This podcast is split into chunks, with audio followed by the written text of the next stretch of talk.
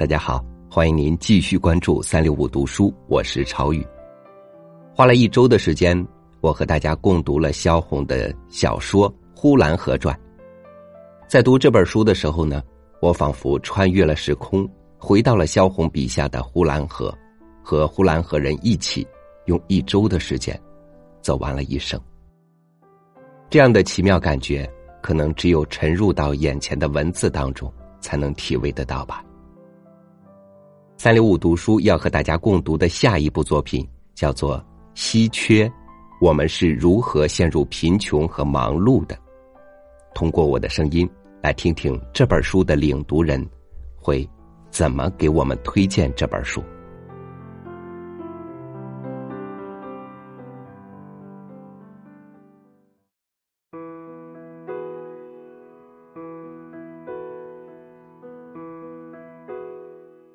我从本科开始就酷爱读书，在后来的读研期间，也始终保持着阅读的习惯。相比于工作，读书是一件轻松的事，但是很奇怪，尽管我的阅读速度还可以，理解能力也属中上，可是总是觉得阅读的时间不够用。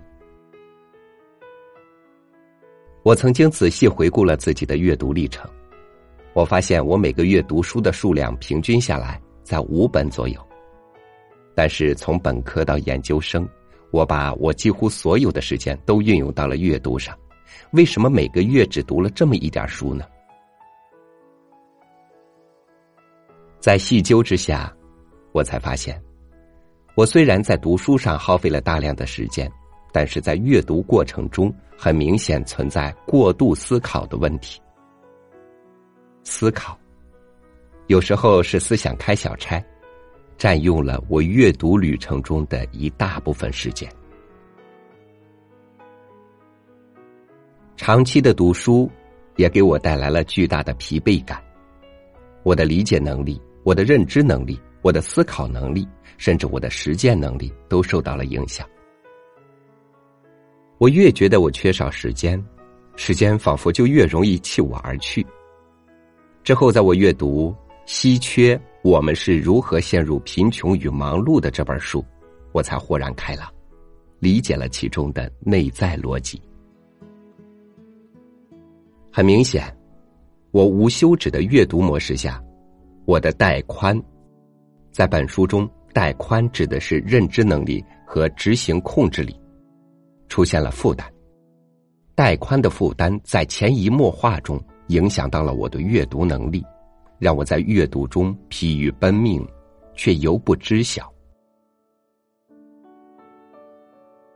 当我们阅读《稀缺：我们是如何陷入贫穷和忙碌的》这本书的时候，我们不仅能对自己展开必要的分析，我们还能读懂这个世界上其他人和其他群体的行动逻辑，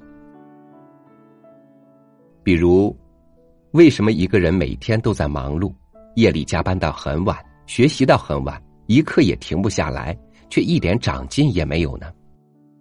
为什么他们那么勤快，那么认真做事，事情却永远也做不完呢？再比如，你身边是不是有一个工资很低，但是花钱却总是大手大脚的朋友、同学或者同事？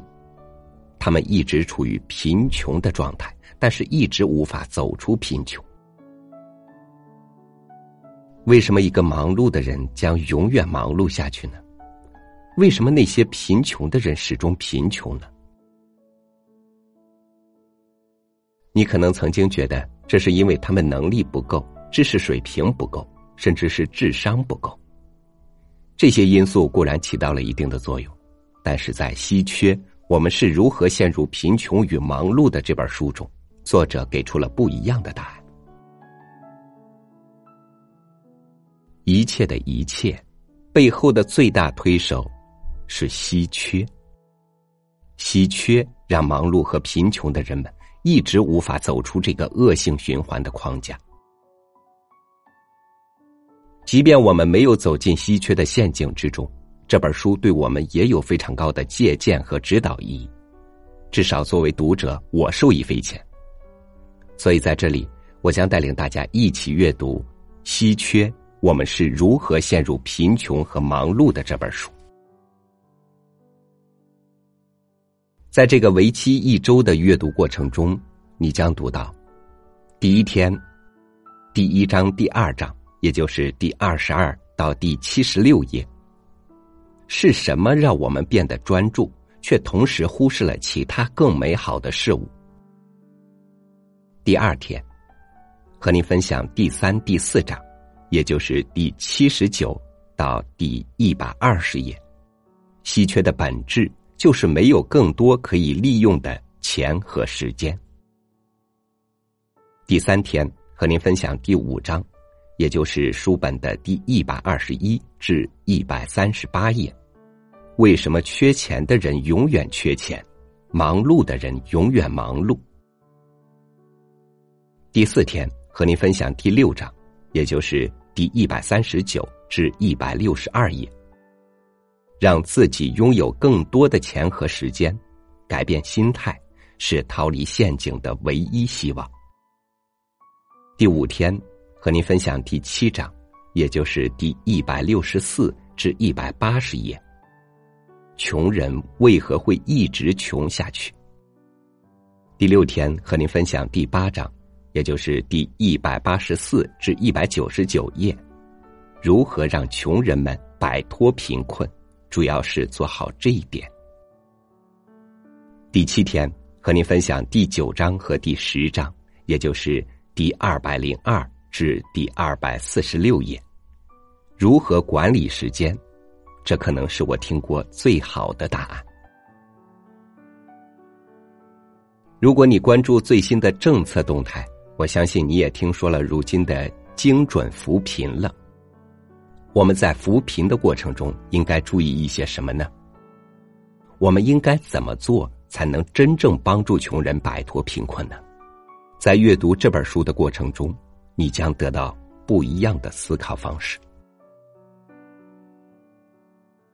所以说，稀缺我们是如何陷入贫穷和忙碌的这本书。不仅对我们个人和组织发展来说具有重要的现实意义，对我们的国家发展来说也具有重要的参考价值。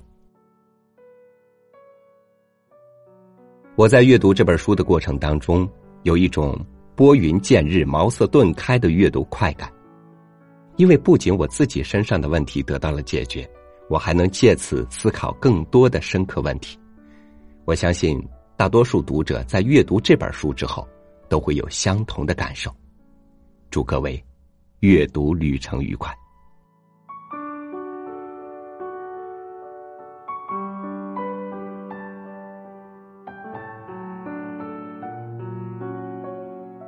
三六五读书共读计划邀请最优秀的读书达人，每周和您共读一本书。欢迎您关注微信公众号“三六五读书”，参与到我们的共读计划当中来。今天的节目呢，大家可以理解成共读书籍的一篇预告。那从明天开始，领读主播牛蛙将带领大家共读这本《稀缺：我们是如何陷入贫穷和忙碌的》，让我们共同期待。